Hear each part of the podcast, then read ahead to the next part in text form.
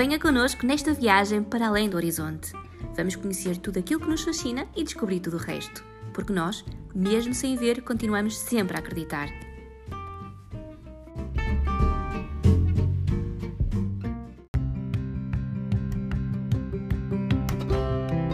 Bem-vindos a mais um podcast do blog Além do Horizonte. Hoje o nosso tema será Direito do Trabalho. Eu sou a Bárbara e tenho comigo a nossa equipa completa, Filipe Azevedo, Ana Silva e João Ferreira. E sem mais demoras, vamos então passar ao nosso tema de hoje. É verdade, hoje vamos falar então sobre legislação laboral, mais destinada aos trabalhadores com deficiência. O João será o nosso guia para nos falar da nossa legislação, que é das mais, uma das mais avançadas do mundo no que concerne à inclusão das pessoas com deficiência no mercado de trabalho, mas, como é óbvio, ainda há muito caminho a percorrer e basta vermos que o desemprego, por norma, afeta o dobro das pessoas com deficiência do que as pessoas sem deficiência. E por falar em desemprego, a primeira pergunta que eu faço, João, é, eh, tendo em consideração o número significativo de pessoas com deficiência que se encontram numa situação de desemprego, existe algo na lei que impeça as empresas de discriminarem as pessoas com deficiência quando colocam, eh, por exemplo, um anúncio de emprego? Precisamente, Filipe. Portanto, a lei nesse aspecto, no artigo 24, fala especificamente que as pessoas com deficiência têm igualdade no acesso ao emprego. Portanto, nós aqui, inclusivamente, até já tivemos um podcast sobre as cotas de emprego na função pública, que já está pronto, em vigor desde 2001. As do setor privado estão neste momento numa fase de adaptação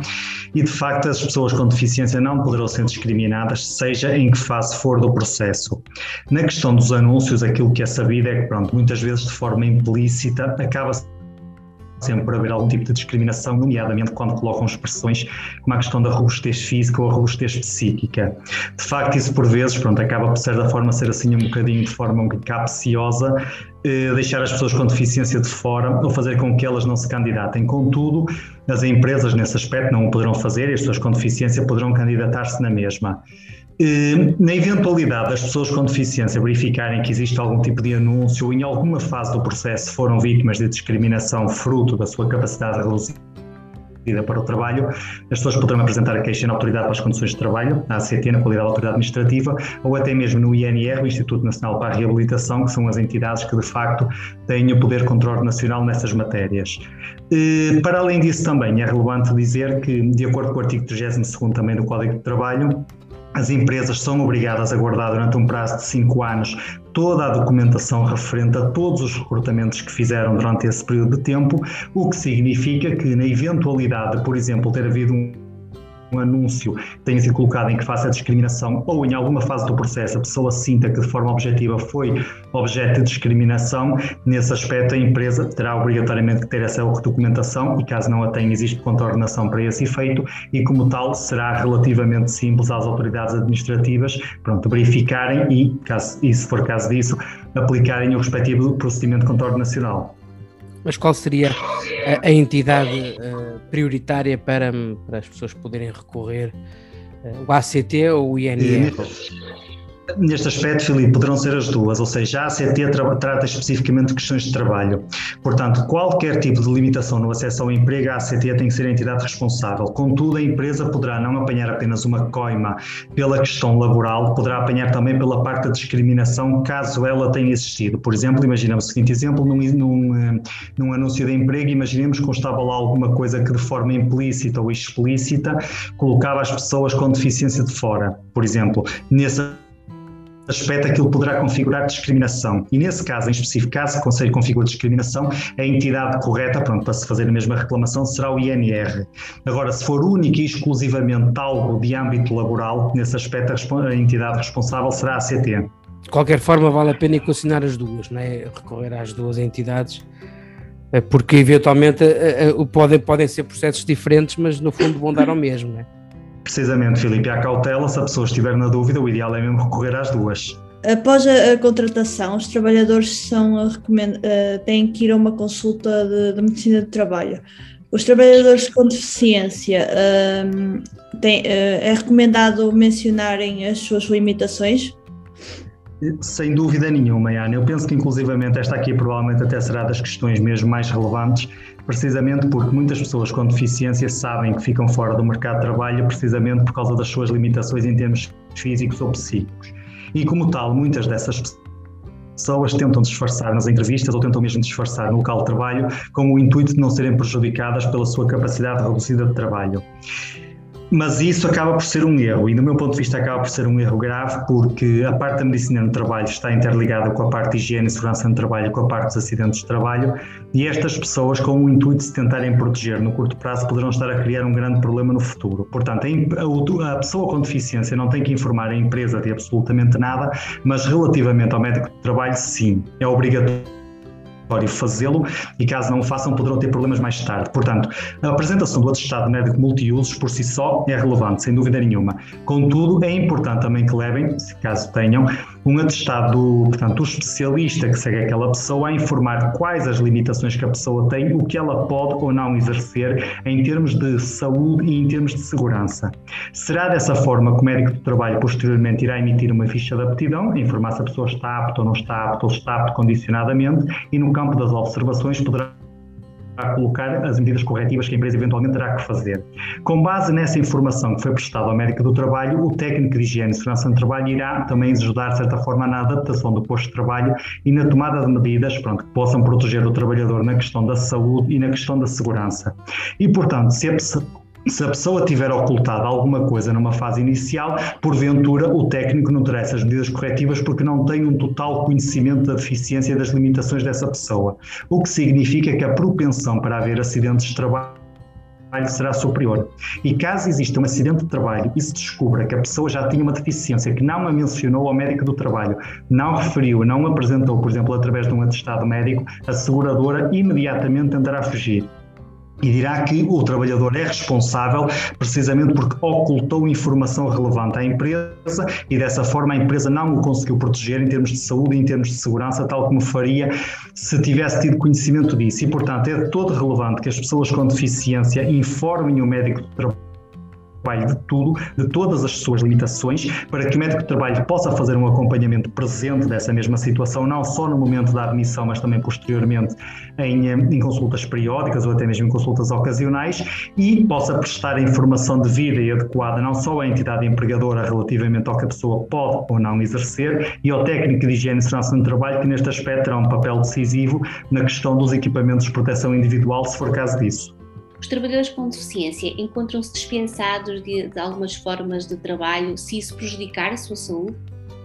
Sim, de facto é verdade, Bárbara. Se isso prejudicar a saúde e a segurança das pessoas com deficiência, os trabalhadores não estão obrigados, neste caso eu que as pessoas com deficiência, ou mais de 60% de incapacidade, ou com doença crónica, não estão obrigadas a realizar algumas formas de trabalho, nomeadamente a, trabalharem, a trabalharem no regime da adaptabilidade, a trabalharem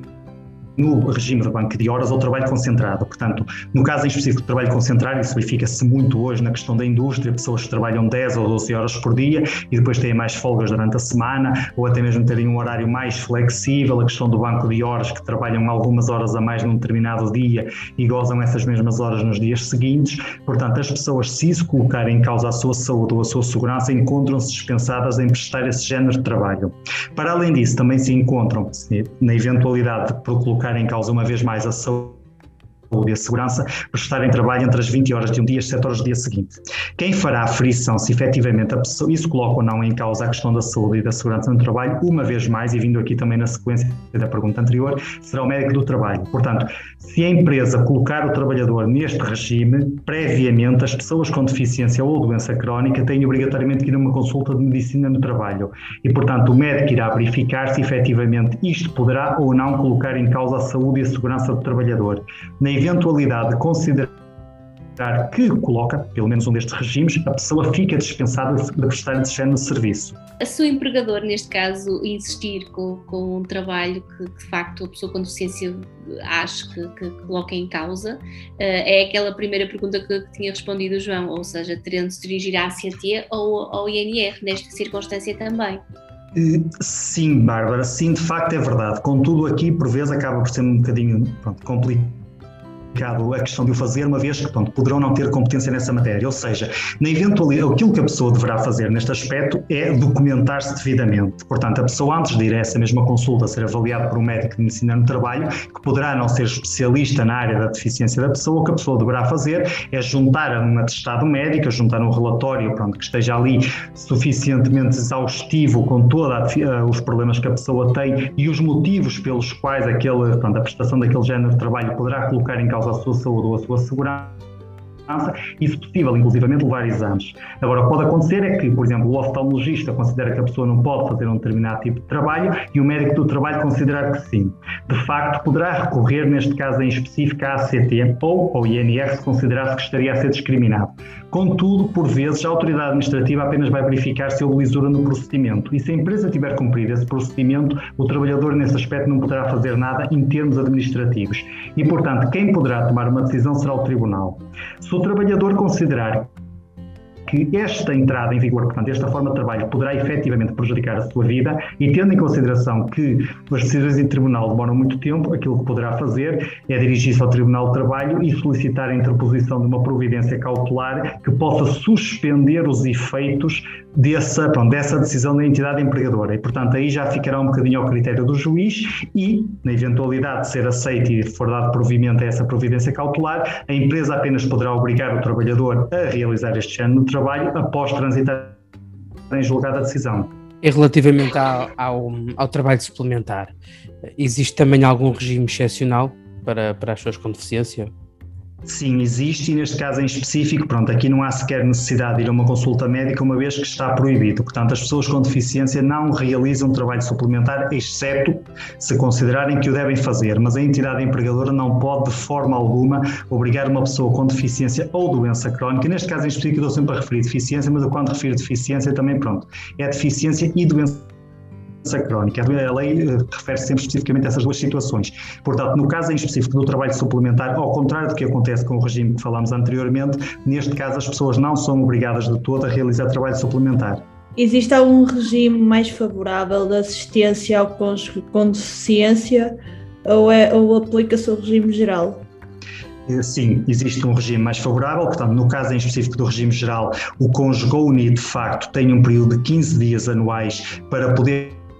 prestar assistência, ao, portanto, o, o trabalhador prestar assistência ao cônjuge unido de facto tem um período de 15 dias anuais, isso implica perca de remuneração, mas as faltas são justificadas se devidamente comprovadas que efetivamente aquele, aquela assistência era inadiável e era absolutamente imprescindível e para além disso a entidade empregadora, caso pretenda, poderá solicitar ao trabalhador que apresente um documento comprovativo que não havia naquele preciso momento mais nenhum elemento do agregado familiar que mora na mesma casa que pudesse prestar prestar essa mesma assistência.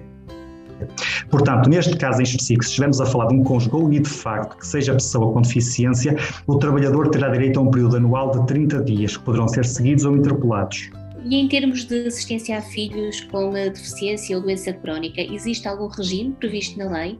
Sim, existe e neste aspecto pronto, acaba por ser até um bocadinho mais abrangente e até um bocadinho mais complexo. Portanto, no caso em específico dos filhos com deficiência ou doença crónica, os pais, independente independentemente da idade dos filhos, têm direito a um período exatamente igual à questão do cônjuge de facto, portanto 30 dias por ano, sendo que neste caso em específico também implica a perca de remuneração, terão que apresentar um documento comprovativo, um atestado médico a confirmar que efetivamente aquela assistência era imprescindível e era inadiável e caso a entidade, a entidade empregadora pretenda, poderá solicitar também um documento comprovativo de que o outro cônjuge tem atividade profissional e que naquele momento não estava em casa a poder prestar assistência àquela pessoa e, portanto, era mesmo necessário que o trabalhador se deslocasse, por exemplo, ao hospital para uma consulta médica ou para a realização de um exame e, portanto, tem um período de 30 dias por ano. Na eventualidade do filho com deficiência ou doença crónica estar hospitalizado, tem que levar um atestado médico a comprovar que a pessoa, pronto, está internado e, nesse aspecto, não existe esse limite de 30 dias. É o período de tempo em que estiver, portanto, internado. Neste caso em específico, a Segurança Social paga estas ausências a 100%, portanto é 100% da remuneração de referência. A título de exemplo, para quem tiver pronto, também interesse nisso, o, a remuneração de referência neste caso em específico calcula-se da seguinte forma, portanto a Segurança Social vai fazer a média das remunerações dos primeiros seis meses dos últimos oito, desconta o subsídio de férias e desconta o subsídio de Natal e dessa forma vai saber qual é o valor dia. Com base nesse valor dia, a Segurança Social paga a 100%. Para além disso, também existe um outro regime que tem a ver especificamente pronto, com a questão de, na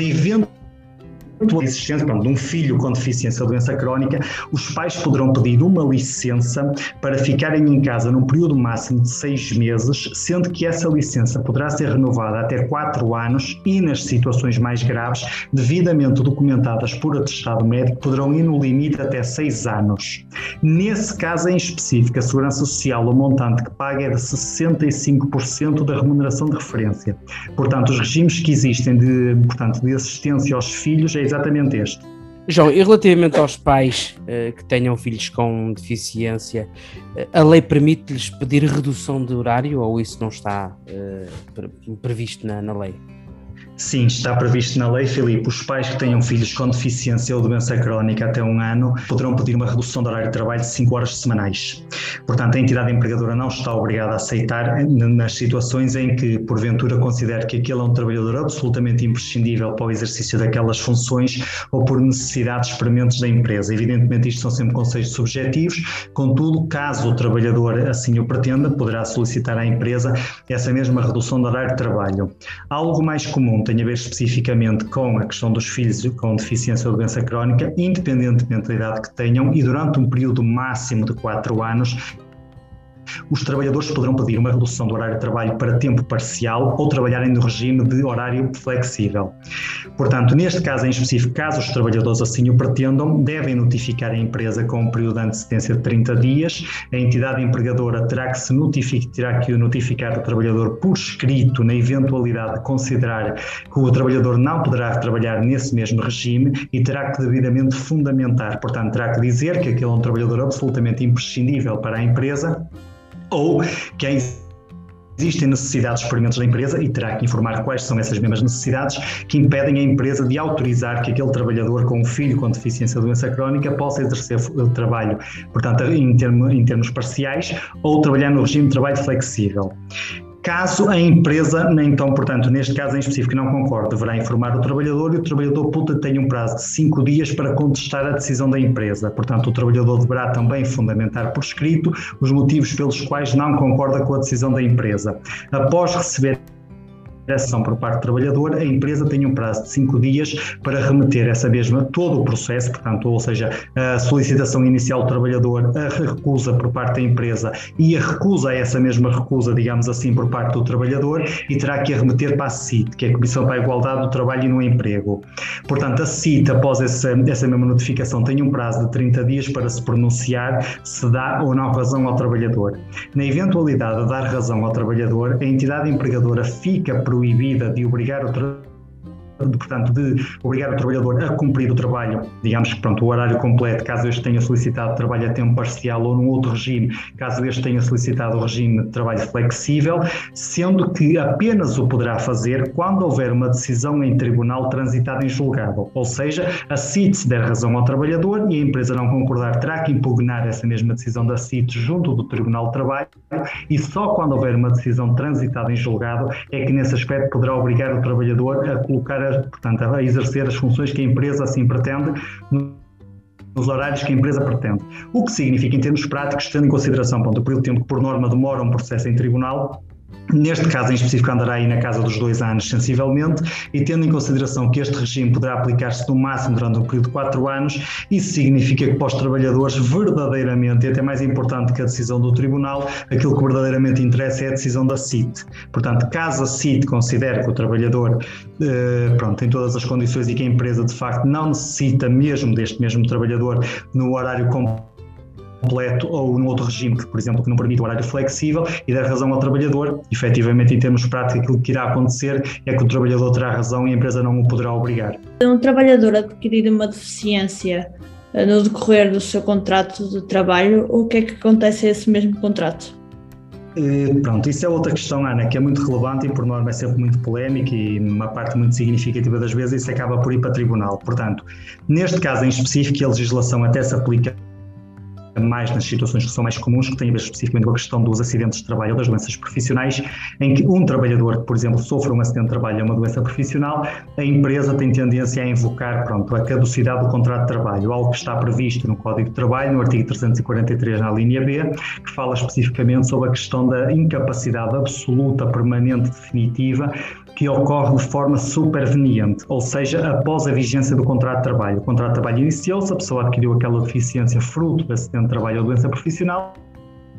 e a empresa considera que o trabalhador não poderá fazer mais nada e remete isso mesmo para a caducidade. Este contrato caducou. Mas o que está na lei não é isso, e portanto, apesar de existir esse artigo, também a empresa, não se poderá esquecer, e algumas empresas não o têm feito, que têm uma obrigatoriedade de tentarem readaptar o posto de trabalho para verificar se aquele trabalhador poderá continuar a exercer aquelas funções e, caso não consiga, a empresa tem a obrigação, e esta obrigação consta no artigo 155 do, da Lei 98 de 2009, portanto, a legislação dos acidentes de trabalho, a empresa tem a obrigatoriedade de tentar reconverter aquele mesmo trabalhador, reclassificá-lo e dar-lhe a devida reabilitação, nomeadamente através da formação profissional, para verificar se é possível colocar aquele trabalhador com um acidente de trabalho ou uma doença profissional numa outra função na empresa. Só mesmo caso seja impossível e a empresa comprove que teve todas essas ações, portanto, não é apenas dizer que as teve, é teve e tem que provar em tribunal que as teve e que foi de todo impossível, então, nesse caso, em específica, a empresa poderá, caso o juiz assim concorde, de facto invocar o 343 a linha B, portanto, a caducidade do contrato de trabalho. De outra forma, caso a empresa apenas diga que este trabalhador deixou de ter condições, isso não é suficiente e, portanto, a empresa, nesse aspecto, terá que pagar ao trabalhador desde a data em que processou o seu despedimento até a data de trânsito e julgado e terá que ficar com o trabalhador. Quando o empregador não pretende que um trabalhador trabalhador continua a exercer funções na empresa. Por norma, o caminho mais fácil será enverdar pelo assédio moral. Nesta situação, o que é que o trabalhador pode fazer para se defender? De facto, isso é uma realidade, Bárbara, ou seja, neste caso em específico não se aplica apenas às pessoas com deficiência, isto é algo em termos genéricos, portanto a empresa quando não quer um determinado trabalhador, muitas vezes acaba por cair na tentação da questão do assédio moral. Portanto, quando existe assédio moral, durante muito tempo o assédio moral foi visto apenas como algo uma, que era pronto, uma mera contraordenação, o trabalhador fazia queixa à ACT, a ACT, tal como acontece ainda hoje de facto, é muito difícil fazer prova relativamente ao assédio moral, exceto quando se trata de situações objetivas, nomeadamente questões salariais, por exemplo, aí é relativamente simples. Mas quando se trata de outro tipo de assédio moral, muitas vezes fazer prova de facto é complicado e quem acusa prova, portanto, muitas vezes o trabalhador é ele que tem que fazer prova de que está a ser vítima de assédio moral e nem sempre é fácil. O legislador tem vindo a tentar pronto, alterar a lei de forma sucessiva para tentar limitar isto, embora pronto, acabe sempre por ser sempre um bocadinho complicado, porque as empresas pretendem enverdar por esse caminho também muitas vezes sabem fazer as coisas. Mas isto, desde, desde 2014, deixou de ser apenas uma, uma mera contraordenação e passou a ser crime. O que significa que o trabalhador poderá apresentar queixa no Ministério Público estar a ser vítima do crime de assédio moral. Por vezes, a intervenção do Ministério Público neste aspecto está obrigada a intervir e obrigada, pronto, a, neste caso, a investigar se efetivamente existe algo ou não. Muitas vezes isso acaba logo por inibir a empresa, portanto, fica sempre com algum receio por o processo já estar na vertente criminal no Ministério Público e, para além disso, também, caso se prove que efetivamente existe assédio moral, também não, não se vai livrar da, da contraordenação e da respectiva coima. Mas muitas vezes aquilo que acontece é que isto acontece, pronto, o assédio moral e os trabalhadores, os colegas que viram têm algum receio e têm algum receio porque temem ser eles os próximos a serem vítimas de assédio moral e muitas vezes recusam-se a testemunhar. E portanto, desde 2019 também houve uma alteração à lei em que os trabalhadores que vão testemunhar tanto na vertente controle nacional como também em tribunal na vertente criminal não poderão ser objeto de processo disciplinar, exceto se comprovar que efetivamente era falsa essa acusação de assédio moral e que a pessoa que foi testemunhar sabia que era falso e sabia que estava a testemunhar sobre algo que era falso. Portanto, caso contrário, não poderá ser vítima de um processo disciplinar, o que acaba por ser uma tremenda mais-valia, embora em termos práticos isto aqui continua pronto, a a sortir efeitos que são muito reduzidos, tendo em consideração que, por norma, os trabalhadores, as testemunhas conseguem arranjar, são ex-trabalhadores da empresa que muitas vezes estão descredibilizados em tribunal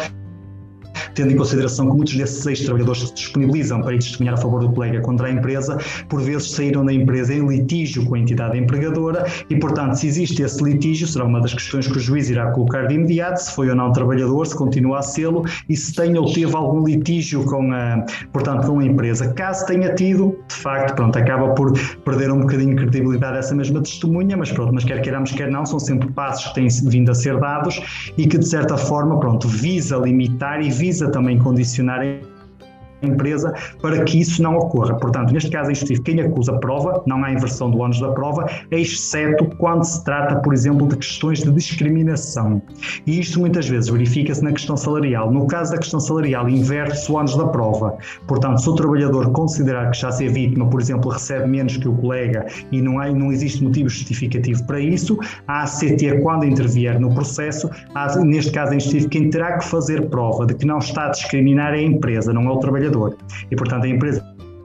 é terá que provar, através da folha de remunerações, dos recibos de dos outros colegas, que efetivamente pronto, não está a discriminar o trabalhador e, caso esteja, como é óbvio, não só terá que repor a situação com juros de mora, como também se arrisca a aplicar, a apanhar pronto, uma contraordenação e a respectiva coima. Muito bem, João. Eh, quisemos celebrar a democracia, a igualdade e a inclusão. Espero que este podcast tenha sido útil tanto para trabalhadores como para empregadores e por outro lado permite abrir uma janela de esperança a todos aqueles que estão também a fazer tudo por tudo para entrarem ou reentrarem no mundo laboral. Então, bom trabalho para todos.